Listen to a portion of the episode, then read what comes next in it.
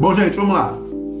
Uh, nós estamos na nossa série de estudos é, O Evangelho Praticado.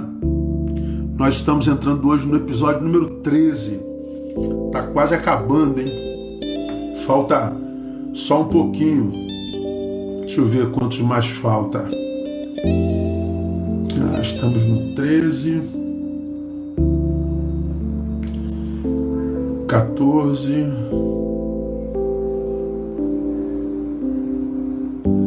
Quatorze. Já deve ter uns, mais uns três para frente. Angola, Márcia Reparação de Angola. Um beijo aí pro pessoal de Angola, que legal. Feliz.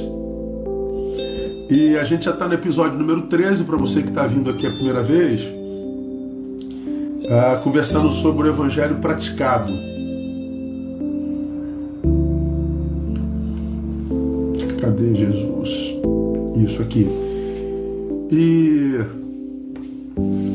Conversando com a ideia de que o Evangelho não é mais uma religião, o Evangelho não é mais um, uma, uma religião que Jesus colocou no mundo no intuito de tentar competir com as outras, não é nada disso. O Evangelho é o estilo de vida que Jesus sonhou para os seus. É o que ele é, esperava é, que nós vivêssemos no caminho. Era o desejo de Deus que nós vivêssemos isso. Estamos extraindo esse estilo de vida de, primeiro, de, de Coríntios capítulo 13. E nós já aprendemos um monte de coisas, estudando versículo por versículo. E hoje eu nem vou fazer recapitulação, que é para a gente terminar esse tópico que eu vou começar hoje, que eu não quero parar. Tá bom? Ah, nós só vou lembrar da semana passada. Na semana passada nós estudamos o versículo 10 e aprendemos que no Evangelho o único sacrifício que conta é o de Cristo. Então não existe sacrifício no Evangelho. Se existe esse sacrifício, nós é, teríamos que abrir mão da graça, não é? Graça é favor imerecido. Então não há nada que eu possa fazer para merecer o que Deus nos dá, o que Deus faz por nós. Se existe alguma coisa que eu e você possamos fazer para tornarmos-nos merecedores, anulamos a graça. Já não é mais favor imerecido, é favor devido. Então, toda vez que você tiver numa comunidade, num lugar que diz, olha, para você receber a tua bênção, você tem que sacrificar. Já questione não é sacrifício. O sacrifício que nos abençoa não é o sacrifício que nós fazemos, é o sacrifício que Jesus fez. O que Deus vai fazer por nós e faz por nós não tem a ver com o que eu vou fazer, tem a ver com o que Jesus fez, ok? Então você quer praticar os teus sacrifícios, fica à vontade, mas não acredita que é por eles que você é abençoado, tá bom? Nós aprendemos isso de uma forma bem didática, bem lenta na, na semana passada e é importante que você ah, conheça isso, tá bom? Hoje nós vamos para mais um versículo que é o versículo 14. O versículo 14 diz assim, ó: Porque não temos aqui cidade permanente, mas buscamos a vindoura, porque não temos aqui cidade permanente, mas buscamos a vindoura. Tá bom? Então, o que, que esse versículo ensina para nós? Ensina para nós que nunca a relação do verdadeiro cristão com o mundo é de caráter permanente. Nunca. Em momento algum, a nossa relação como cristão com as coisas do mundo é de caráter permanente. Nunca, nada, nada do que a gente faz aqui é permanente, nada do que a gente faz aqui é, é, é eterno, definitivo. Tudo que a gente faz aqui é de caráter permanente. Portanto, no Evangelho fica mais do que óbvio que o que nós estamos é, fazendo aqui fazemos transitoriamente porque todos nós estamos daqui de passagem. Então, esse não é o nosso lugar definitivo. Nós estamos nesse mundo de passagem. Nós somos peregrinos nessa terra, como diria Davi. E Paulo reforça isso quando ele escreve para os crentes de Filipe, lá em Filipenses capítulo 3, verso 20, ele diz assim: Mas a nossa pátria está nos céus, donde também aguardamos o Salvador, o Senhor Jesus Cristo. Mas a nossa pátria está nos céus, donde aguardamos um Salvador. Eu sei que falar isso parece óbvio, mas não é. Acompanhe o nosso raciocínio, tá bom? Ah, por que que Paulo lembra aos crentes a respeito da nossa origem, da nossa pátria celestial? Por que que Paulo relembra aos crentes a respeito da nossa, do nosso destino, que é a nossa pátria celestial? Por que que Paulo diz? Parece óbvio, né? Mas a nossa pátria está nos céus. Qual crente que não sabe disso? Mas por que que Paulo tinha que lembrar a igreja de Filipe? Porque muitos crentes estavam se envolvendo de tal forma com as coisas desta pátria, com as coisas dessa terra, que eles tinham perdido de vista a realidade do céu. Ou seja, fincaram uma raiz tão profunda na terra que a cabeça dele, o pensamento deles não lhes direcionava ou apontava mais para o céu. Eles tinham perdido a eternidade de vista. Eles tinham perdido a transcendentalidade de perspectiva, porque se envolveram demais com as coisas desse mundo. Veja que Paulo não está dizendo para não se envolverem. Paulo está dizendo que simplesmente se envolveram demais. A raiz aqui se aprofundou demais. Gente, eu vou ter que mexer aqui de novo. Me dá um tempinho aqui. Tá muito ruim aqui para mim. Eu fiz uma obra aqui no meu escritório e tentei me alocar de uma forma, mas não deu certo. Eu vou tentar de novo de outra forma. Tá bom? Deixa eu ver. Ah, deu. Agora deu. Bota tranquilo. Então, Paulo, ele não está falando para os crentes da, da cidade de Filipe, os filipenses, não se envolverem com as coisas do mundo. Porque eu não tenho como não me envolver. Eu sou cidadão brasileiro, sou cidadão carioca, eu sou cidadão que mora num bairro, eu sou pastor de um bairro. Então eu me envolvo com as, casas, com as causas naturais, com as causas sociais. Só que o que Paulo está dizendo à igreja de Filipe é: cuidado, para que esse envolvimento terrenal não retire de vocês a competência para se mover no sobrenatural. Ele escreve mais ainda à igreja de Filipe, Filipenses capítulo 3, versos 17 a 19.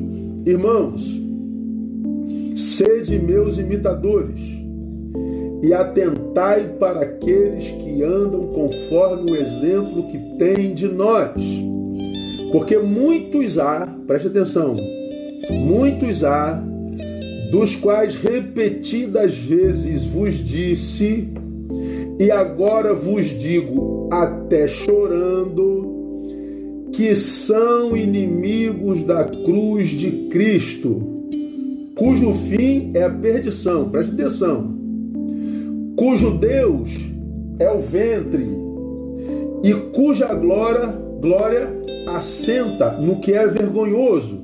Olha só, os quais só cuidam das coisas terrenas. Meus irmãos, esse texto ele é forte demais. Ele diz: Sede meus imitadores e atentai para aqueles que andam conforme o exemplo que tende de nós. Paulo está dizendo: olhem para mim, olhem para aqueles que me seguem, olhem para o nosso exemplo. Por quê? Porque muitos há, dos quais repetidas vezes vos disse, agora vos digo até chorando, são inimigos da cruz de Cristo. Por causa disso, o fim é perdição. Por quê? Porque o Deus é o ventre. A glória se assenta no que é vergonhoso, os quais, bom, Paulo define quem são os inimigos da cruz. Só cuidam das coisas terrenas. Para Paulo, inimigo da cruz não é só quem labuta contra Cristo, não é só quem labuta contra o Evangelho. O Evangelho da cruz não é o ateu.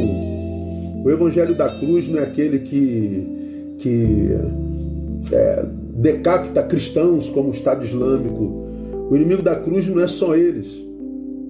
Paulo está dizendo que inimigo da cruz é também quem se diz de Cristo e perde a perspectiva de destino prometido pelo Cristo. Olha que coisa doida, irmão. Cara, esse texto é muito, muito forte. Eu e você podemos nos tornar inimigos da cruz de Cristo. Quando nós, quando nós a secundarizamos, quando nós não damos a ela o devido valor. Porque a cruz de Cristo foi aquilo que inaugurou o caminho para a eternidade. A Bíblia diz que se Cristo não tivesse ressuscitado, portanto, se ele não tivesse sido imolado na cruz e passasse pelo processo vicário que começou na cruz até a ressurreição, nós seríamos todos os homens os mais miseráveis. Então a cruz inaugura o caminho da reconciliação com a eternidade. A cruz restabelece a ponte que havia, sido quebrada entre o, o temporal e o eterno.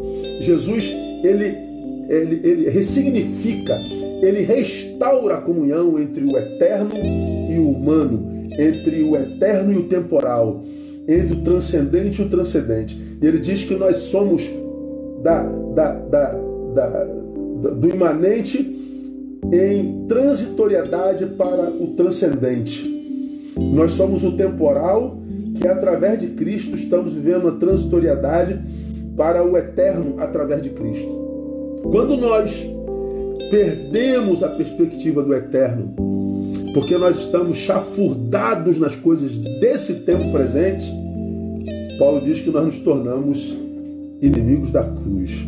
Então, se a relação do cristão com o mundo é de natureza transitória, qual deve ser a marca distintiva de todo cristão? O desapego. Saber que eu estou aqui, mas nada disso é meu de fato ou tem a ver com o meu destino final. Então, tudo que tenho aqui é transitório. Então, a minha relação com eles, com tudo que tem aqui, com todas as coisas, com tudo que eu possuo, com tudo que eu angariei, o lugar onde eu cheguei, com quem eu me relaciono, deve ser sempre marcada pelo desapego. Irmão, como é difícil achar um cristão desapegado nesse mundo. Meu Deus do céu. Ah, é a ausência de desapego que incapacita a maioria de nós para lidar com as nossas perdas. Como tem gente que não sabe perder, como tem gente nesse tempo que não sabe sentir dor, como tem gente que, que é tão frágil para o antagonismo, para as adversidades. Como tem baixa resistência para o antagonismo, como tem baixa resistência para a adversidade, como que os crentes hoje são frágeis em todos os sentidos. E hoje a gente chama de mimizentos, né? A gente não pode dizer nada que quebra, não pode se comentar nada que racha, não pode se a, a contradizer porque magoa e vai embora. De onde vem essa fragilidade com o contraditório, com o apego. Eu explico para vocês. Bom, uma pessoa tem uma visão muito superlativa de si, se acha assim o, o, o, a cereja do bolo e dono da cocada preta. Aí você, por exemplo, é líder. Eu vou lá e digo assim: ó, não é assim que a banda toca, você está equivocado, você está errado. Bom, o que, que eu fiz? Eu quebrei a visão ilusória que ele tinha sobre si. Eu acabei com a sua ilusão. eu acabei com a fantasia que ele tinha criado para você. Se eu fiz com que essa pessoa perdesse a ilusão, porque essa pessoa é apegado à imagem que criou, ele vira meu inimigo. Ele vira meu inimigo. Eu estava no velório essa semana e duas pessoas vieram me pedir perdão. Foram minhas ovelhas lá 15 anos atrás, 20 anos atrás, sei lá. E eu não via 15 anos atrás, sei lá, 20 anos. E uma delas disse assim, pastor, eu, eu vim aqui pedir perdão ao senhor depois de tantos anos. Eu falei, não, está perdoado, filho, está perdoado. Não precisa nem dizer o que, é, mas está perdoado. Vai com Deus. Não, não, faço questão de dizer o que, que era tal. Aí ele veio falar, poxa, é, quando eu era da igreja, tantos anos atrás, 15 anos, daí para lá, ele queria, é, porque queria trazer um pregador na nossa igreja. Pastor, eu queria que o senhor convidasse fulano de tal para pregar aqui. E eu falei, fulano de tal não prega no meu púlpito. Como assim? O homem é, é, é idolatrado no Brasil? Sim, porque vocês não conhecem. Eu conheço. Não prega no meu púlpito. Não, mas eu faço questão. Vai ficar fazendo questão. O púlpito é meu. Não prega no meu púlpito. Estamos resolvidos? Não, sim, senhor. Bom, saiu da igreja. Ah, como que saiu? Aborrecido, chateado e me odiando. Aí no velório, eu vim agradecer o Senhor por não ter levado fulano para pregar no seu púlpito. Hoje eu sei quem é ele. Eu falei, pô, depois de 15 anos, hein, meu? Hoje eu sei quem era. Pois é. Por que, que ficou com raiva quando eu disse não? Porque a visão que ele tinha sobre ele, as suas vontades, e aquele pastor que no momento era o objeto do seu desejo, foi castrado, tudo por mim. Como esse crente não é maduro, ele é apegado. Ele, quando perde alguma coisa, ele se rebela, ele se revolta. Por que, que tem tantos crentes? Certamente entre esses quase 500 que estão aqui me ouvindo agora, deve existir alguém, estão fora da igreja, se aborreceram com o pastor, se aborreceram com o diácono, não tinha vaga no estacionamento, ah, o, o introdutor aborreceu. Por quê? Porque ele queria sentar no templo, o introdutor não deixou, ele foi frustrado no seu desejo. Como ele é apegado no seu desejo, ele vai embora. Não tinha vaga no estacionamento, então ele ficou com raiva porque ele era apegado à imagem de que ele tem direito ao estacionamento. Tiraram essa imagem que ele tinha de si e ele foi embora. É esse apego maldito que tem feito com que o próprio sujeito, por causa do apego, não veja estabelecido na vida o que Deus tem para ele. Se apega a coisas materiais se apega à ilusão a respeito de si mesmo, se apega a dinheiro, se apega a coisas, se apega a funções eclesiológicas, eclesiásticas, se apega à imagem que produziu de si mesmo. Quando ele é castrado e a sua ilusão sobre aquilo que ele era apegado é, é, é operada, ele se revolta e se deforma. É disso que Paulo está falando. Quando Paulo escreve aos Filipenses: Nós não temos aqui cidade de permanência. Ele está dizendo: Não se apeguem a nada, cresçam e amem com desapego a tudo e todos. Amar com desapego é amar sem se sentir dono. Amar com desapego é amar admitindo a hipótese de perder. Não significa dizer que você vai perder. Significa dizer que existe a hipótese de perder. De modo que se perder, a hipótese me livra de ficar prostrado. Acontece com todo mundo. Só ama com esse amor desapegado quem amadureceu. Meninos não conseguem. Meninos adoram o pronome possessivo meu, meu, meu, meu pastor, minha, minha igreja, meu cargo, a minha imagem, a minha reputação, é meu direito, meu não sei o que, meu nada é nosso. Nada. Não, pastor, essa imagem aqui é minha, é essa aqui que eu pego. Mas a imagem que você tem de mim não é minha, é tua. Então, quando você emite opinião sobre a imagem que você tem de mim, ora, isso é plenamente possível. Agora, se eu vou deixar que a visão que você tem da minha imagem afete o que de fato eu sou, vai depender do meu apego à minha imagem. Porque se eu não sou tão apegado à minha imagem, ao meu nome, à minha reputação, o que dizem de mim acaba não me afetando. Dá para entender isso, irmãos? Acho que dá, não é? Como eu disse há bem pouco tempo atrás, apenas o ego se ofende. Se o seu ego não for primazia em você, você passa pelos, pelas críticas injustas ileso. Ileso. E por que, que tantos são adoecidos, deformados, quando algo dá certo? Porque são apegados. São apegados. Mas, vamos lá, vamos voltar ao texto de Hebreus. Lembrar que essa palavra foi direcionada aos cristãos oriundos do judaísmo. Lembra disso? Essa palavra é uma palavra direcionada aos cristãos oriundos do judaísmo, ok? Portanto, na cabeça do judeu estava a ideia de que o Messias que havia de vir restauraria exclusivamente a Israel e não a humanidade. E esse Messias faria de Israel uma nação superior e dominante. Os judeus esperavam isso e alguns esperam até hoje. Não reconhecem Jesus como Messias até hoje, porque eles ainda acreditam que o projeto de Deus é só para Israel, não é para a humanidade nem para a criação. Portanto, a destruição de Jerusalém seria um trauma muito grande para os judeus. Quando Jesus usa o autor de Hebreus para dizer: Nós não temos aqui cidades permanentes. Jesus os preparava para a destruição de Jerusalém, que aconteceria alguns anos depois. Lembra que nós estamos em Hebreus 13, 14. Porque não temos aqui cidade permanente, mas buscamos a cidade vindoura. Quando Jesus, quando esse texto é escrito, Deus está preparando os judeus para a destruição de Jerusalém. Segundo, é acordo comum entre os historiadores que o livro de Hebreus foi escrito entre 64 e 69 depois de Cristo. Olha só, Hebreus foi escrito entre 64 e 69. A maioria deles acredita que o livro foi escrito em 69.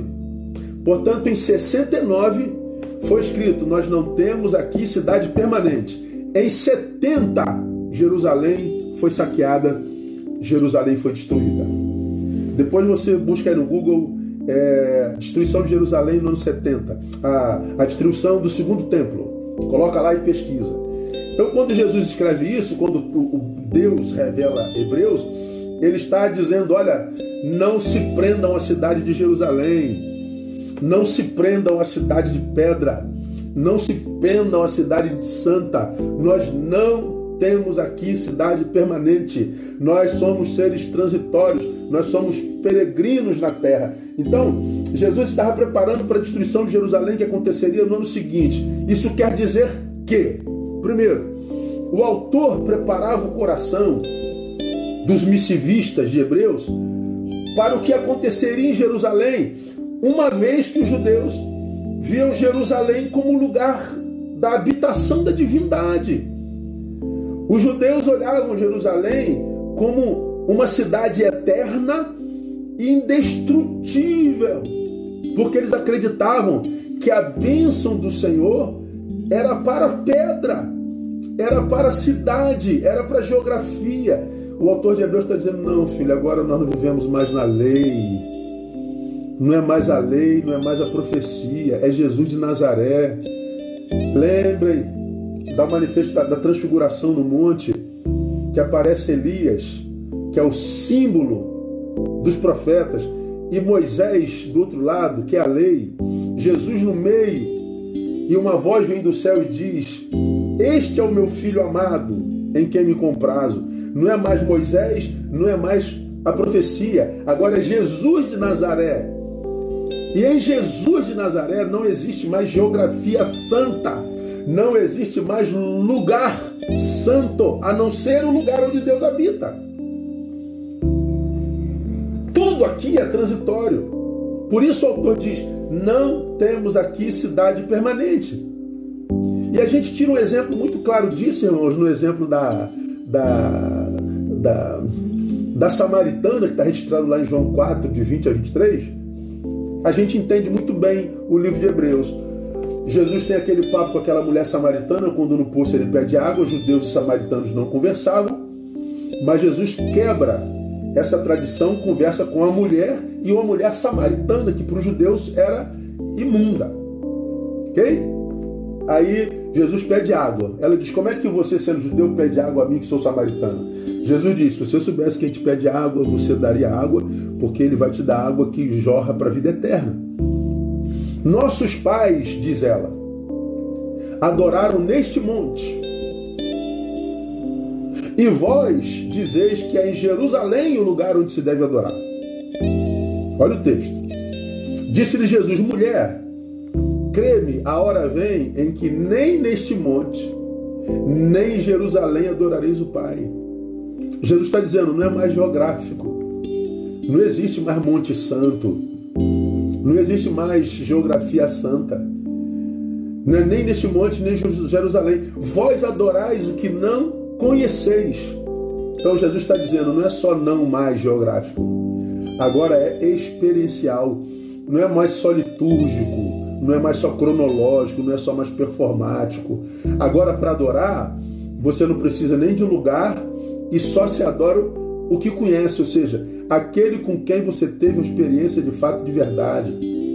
Jesus continua: Nós adoramos o que conhecemos, porque a salvação vem de judeus, mas a hora vem, e agora é, em que os verdadeiros adoradores adorarão o Pai em espírito e em verdade, porque o Pai procura tais que assim o adorem. A mulher acreditava, porque é samaritana, que seria o Monte Gerizim, o lugar da adoração. Os judeus acreditavam que o lugar era Jerusalém.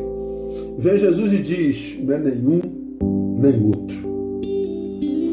Acabou a adoração geográfica, acabou a adoração cronológica, domingo, Acabou a adoração esporádica, acabaram os sacrifícios, agora é em espírito, agora é em qualquer lugar.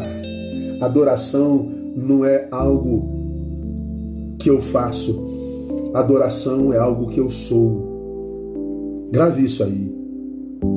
Depois de Jesus de Nazaré, adoração não é algo que nós fazemos, adoração é o que nós somos. A nossa vida é a adoração que a gente presta a Deus. Onde quer que a gente esteja fazendo o que a gente estiver fazendo. Então, a, a, a, o, o texto mostra que o autor estava preparando o coração dos missivistas de Hebreus para a destruição que vinha sobre Jerusalém. Mas o autor alimentava o coração dos missivistas com esperança.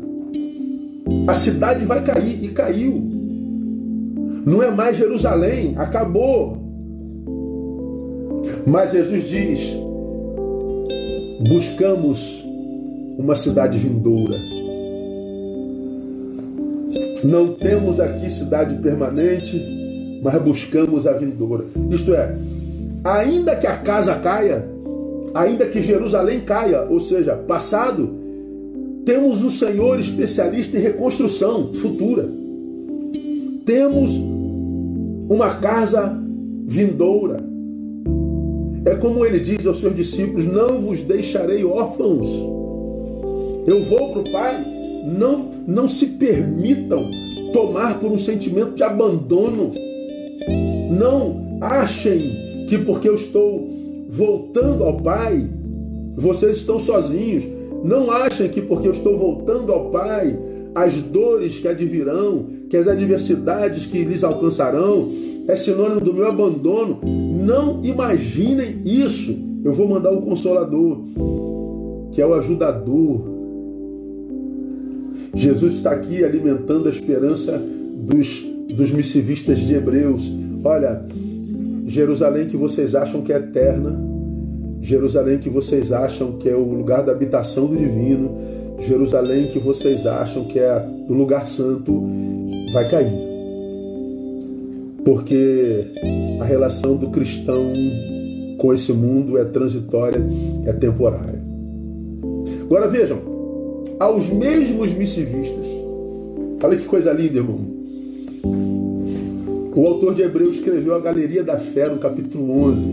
Veio o capítulo 11, principalmente os versículos de 13 a 16. Olha que coisa legal, cara. A Galeria da Fé, eles vão descrevendo o que os homens de Deus pela fé fizeram.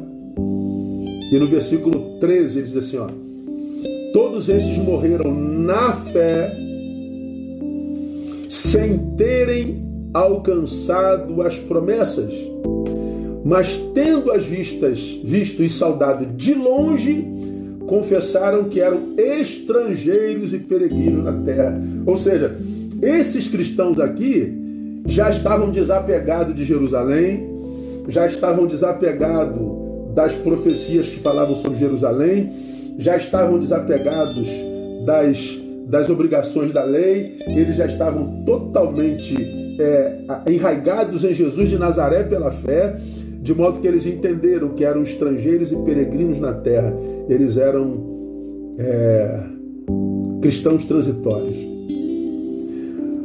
Irmãos, é, eu acho que isso é uma, uma condição espiritual que a gente precisa resgatar de qualquer jeito. Porque depois que, principalmente, entrou no evangelicalismo mundial, a famigerada teologia da prosperidade, e nós passamos a vincular a bênção de Deus a coisas, a partir do momento que entrou na doutrina cristã a teologia da prosperidade, que nos fez mudar o conceito do que é bênção, porque no Evangelho, bênção é algo a ser. Na teologia da prosperidade, bênção é algo a ter. Bênção, ser ou ter. Para o teólogo da prosperidade, ter.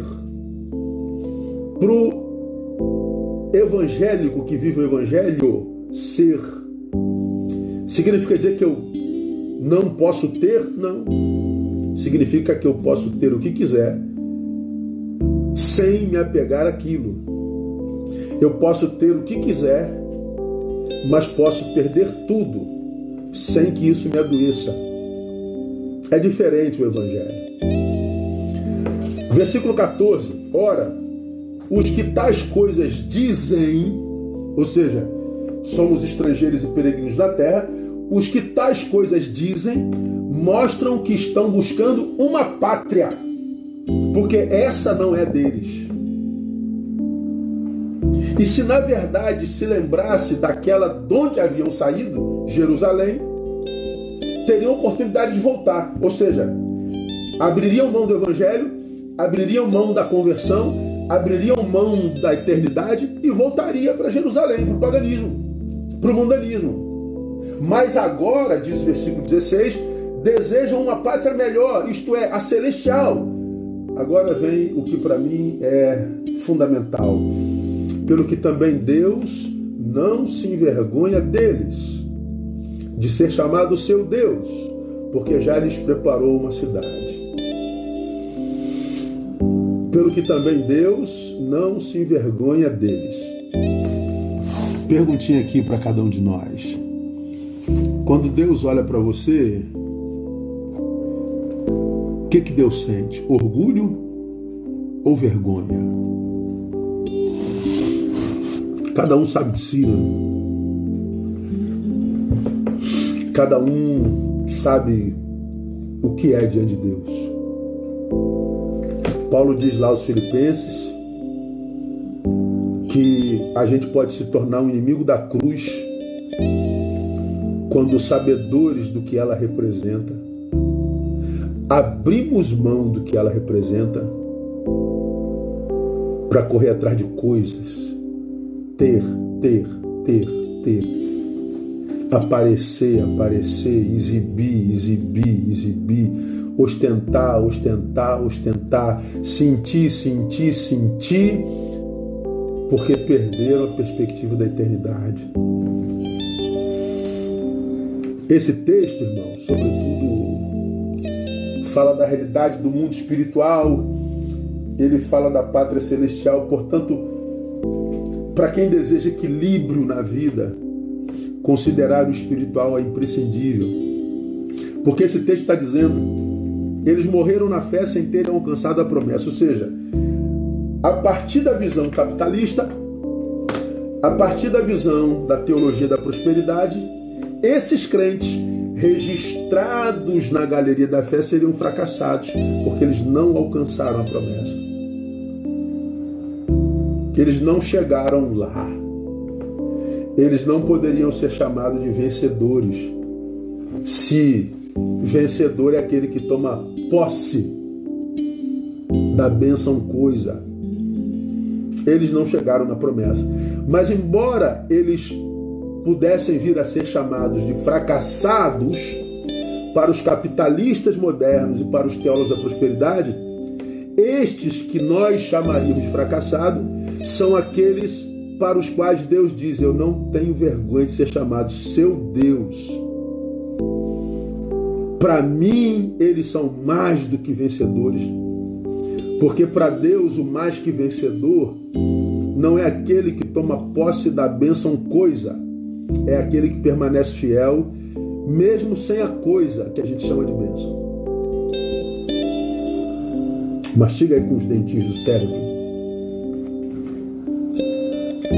Esse texto está dizendo que essa gente é mais do que vencedor aos olhos de Deus, porque, embora não tivessem nada aqui, eles desejavam a pátria melhor isto é, a celestial. Ou seja, eles não perderam transcendência. Então, para você que está aqui ó, desequilibrado, para você que está aqui triste, amargurado, ferrado, infeliz, esse texto está dizendo que o que traz plenitude para nós, equilíbrio para nós, não são as coisas que a gente tem ou deixa de ter. É a transcendência. É pensar num lugar que está para além deste, em valores que estão para além destes em princípios que estão para além da lei e da performance. A vida espiritual é imprescindível. Portanto, abrir mão da cruz de Cristo, se tornar inimigo da cruz de Cristo, é abrir mão do que a cruz de Cristo nos otorgou para tentar ter, ser, ostentar nesse mundo presente, nessa cidade, nesse tempo que o texto nos ensina é transitório. Então, sobre esse texto, esse texto de Hebreus 11, para a gente já ir caminhando para o final, alguns conselhos que eu dou para vocês a partir da galeria da fé. Nunca subordine a tua fidelidade a Deus às circunstâncias da vida. Nunca subordine a tua fidelidade a Deus às circunstâncias da vida. Ou seja, se tudo vai bem, eu sou fiel. Se eu perco tudo, eu murmuro e maldigo. Não subordine a tua relação com Deus, a tua fidelidade a Deus, às coisas materiais e às circunstâncias. Porque o Hebreus 13, 13 está dizendo, 11, 13, todos esses morreram na fé, sem ter alcançado as promessas, tendo as vistos e saudado de longe, confessaram que eram estrangeiros na terra. Ou seja, eles não tinham coisas para ostentar, eles não tinham tinham circunstâncias favoráveis para glorificar, mas eles permaneceram fiel. Por quê? Porque fidelidade e sucesso nem sempre caminham juntos. Vou repetir: felicidade e sucesso nem sempre caminham juntos. Tem muita gente absolutamente feliz que aos olhos humanos não é bem sucedida e há muita, muita, muita gente aos olhos humanos muito bem sucedido, mas que é infeliz. Então subordine a tua fé às circunstâncias não, ok? E guarda no teu coração, você não foi chamado para ter sucesso. Você foi chamado para ser uma bênção. Você foi chamado para ser útil. Você foi chamado para salgar. Você não foi chamado para ter sucesso apenas. Segundo conselho, não é o que a gente tem que faz a vida valer a pena. O que faz a nossa vida valer a pena é aquilo no que a gente se torna. Não é o que eu tenho, é o que eu sou, é naquilo que eu me tornei. Esse mesmo versículo diz: mas tendo-as visto e saudado de longe. Ou seja, eles não tinham nada. Eles só olharam o objeto desejado e sonhado de longe. Mas diz o texto que eram gente fiel e de quem Deus tinha orgulho de ser chamado Deus. Eram homens de fé e amor a Deus, mesmo sem estar de posse da bênção, de posse das coisas. Por isso, o que não tinham não era levado em conta na construção da imagem de si mesmos e nem da imagem que outros faziam deles. Portanto, Deus olha para eles e diz: Caramba, vocês não têm nada, hein? Mas eu não tenho vergonha de ser chamado seu Deus. Os homens olhavam para estes que não tinham nada e diziam: Pô, vocês são fracassados mesmo, hein? Vocês devem estar em pecado, hein? Vocês devem ter alguma legalidade aí na história. Vocês têm que fazer uma quebra de maldição, hein? Vocês devem ter alguma maldição aí do bisavô recaindo sobre vocês, por isso que vocês estão vendo de longe, mas não estão a posse. É, alguns crentes hoje diriam isso para eles. Mas Deus está dizendo: não tenho vergonha de ser chamado seu Deus. O que que Deus sente quando olha para você? Vergonha ou orgulho? Por que será que hoje o que temos conta tanto na construção da nossa imagem. Por quê? Para esses Hebreus 11, o ter não influiu em nada na imagem que eles tinham de si mesmo e nem na imagem que eles imaginavam os outros tinham deles. Mas por que que hoje o que a gente tem conta tanto para a construção da nossa imagem? Talvez porque nós sem que saibamos, nos tornamos inimigos da cruz. Ou filhos dos quais Deus tem vergonha. Terceiro conselho: se o que perdemos foi por amor a Deus, a recompensa e a honra virão da mão do próprio Deus.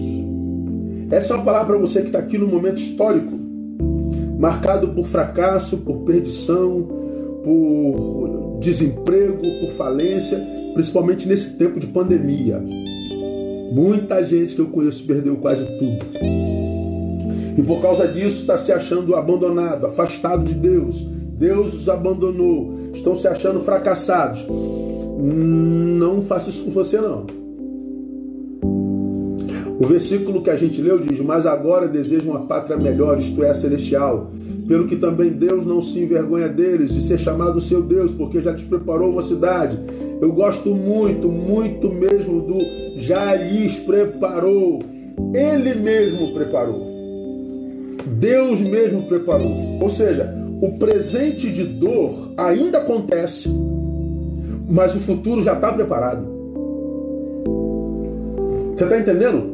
Você pode estar tá vivendo um momento de dor, um momento de humilhação, um momento de antagonismo, de adversidade. Mas esse texto está dizendo que porque você permaneceu fiel, teu futuro já está pronto. Portanto, toda dor tem prazo de validade. E o prazo da validade da sua dor já está vencendo no nome de Jesus. Não existe dor que dure para sempre. No lugar da vossa vergonha vem dupla honra. Então, não permita que esse presente de dor roube de você a capacidade de saber e tomar posse disso, de que o seu futuro já está pronto, porque é Ele mesmo quem faz. Então, ah, ao invés de pedir a Deus coisas, peça a Deus maturidade para que você possa ver mais longe, mais alto e antecipadamente. B, ao invés de pedir a Deus o livramento, peça a Deus sabedoria para lidar com essa cadeia. Peça a Deus para te ajudar a transformar essa dor em escola. Ao invés de pedir livramento, peça a Deus para que isso que te impede de ir e vir faça de você uma pessoa melhor. Porque se fosse vontade de Deus te livrar, ele já teria feito, né? Algumas cadeias que, nas quais Deus nos coloca, que é para que Ele possa tratar conosco. A gente está usando a liberdade de forma equivocada e a gente não tem tempo para Deus. Vem Deus e para a gente por amor.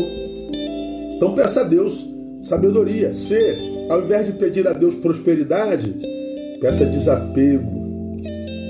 Peça a Deus para que teu coração não saia dele para coisa alguma, nem para o teu trabalho, nem para o teu dinheiro, nem para a tua carreira, nem para teu ministério, nem para a tua igreja, nem para nada. Deus precisa ser o nosso maior amor, buscar primeiro o seu reino. E mais, irmãos, nós já aprendemos algumas coisas importantes, né? O que nós aprendemos sobre o texto de Hebreus? Nunca subordine tua fidelidade a Deus às circunstâncias. Segundo, não é o que a gente tem que faz a vida valer a pena, mas sim aquilo no que a gente se torna. Terceiro, se o que perdemos foi por amor a Deus, a recompensa e a honra virão da mão do próprio Deus. Quarto, o que conta no final não é o que os outros pensam de nós. Conta no final o que Deus pensa a nosso respeito. Deus não se envergonha deles. Quando pensava sobre a vergonha de Deus, me veio à mente uma palavra de Pedro. João 21, de 15 a 17. Depois de terem comido, perguntou Jesus a Simão: Pedro, Simão, filho de Jonas, amas-me mais do que a este? Pedro respondeu: Sim, Senhor, tu sabes que te amo. Apacenta meus cordeirinhos. Tornou a perguntar-lhe: Simão, filho de Jonas, amas-me? Respondeu: Sim, Senhor, tu sabes que te amo. Pastorei as minhas ovelhas. Perguntou-lhe terceira vez: Simão, filho de Jonas, amas-me? Entristeceu-se Pedro, por lhe ter perguntado a terceira vez: Amas-me? Respondeu-lhe: Senhor, tu sabes todas as coisas. Tu sabes que te amo. Disse-lhe Jesus: Apacenta as minhas ovelhinhas. Aí eu me coloco no lugar de Pedro, irmão. O que responder diante de uma pergunta como essa? A um Deus diante do qual estamos todos absolutamente nus um Deus que conhece as entranhas da nossa alma, o Deus que conhece os intentos do nosso coração, que consegue discernir os nossos afetos, os mais íntimos, os mais escondidos. O que dizer para um Deus como o nosso, que se porventura aparecesse aqui na nossa frente e perguntasse, Neil, tu me amas? O que dizer para um Deus desse? Como mentir para um Deus desse? Bom, o que, que eu aprendo na experiência de Pedro? Guarda aí porque é meio duro, tá, irmão? Eu aprendo primeiro que quem ama, trai. Jesus não tinha a menor dúvida de que Pedro o amava, tanto é que entregou a ele o cuidado das ovelhas depois que ele foi levado aos céus. Jesus perguntou três vezes a Pedro, porque Pedro o negou três vezes. Para cada eu te amo, para cada eu não conheço, um eu te amo. O eu te amo de Pedro curou os traumas do não te conheço. Então, não há dúvida de que Pedro ama Jesus e ainda assim ele traiu a Jesus. Então você pode amar a Jesus de fato e traí-lo. Então cuidado consigo. Cuidado para você não perder de vista a transcendência. Segunda coisa que eu aprendo, o que faz com que um amante de Deus o traia, não é falta de amor, é imaturidade. Eu amo a Deus e o traio como Pedro, porque imaturidade. Imaturidade que impossibilita a negação do si mesmo. Quem não perde medo de morrer, não consegue viver plenamente em Deus. Por que, que Jesus diz negue-se a si mesmo antes de me seguir? Ele está dizendo: antes de vir após mim, você tem que morrer.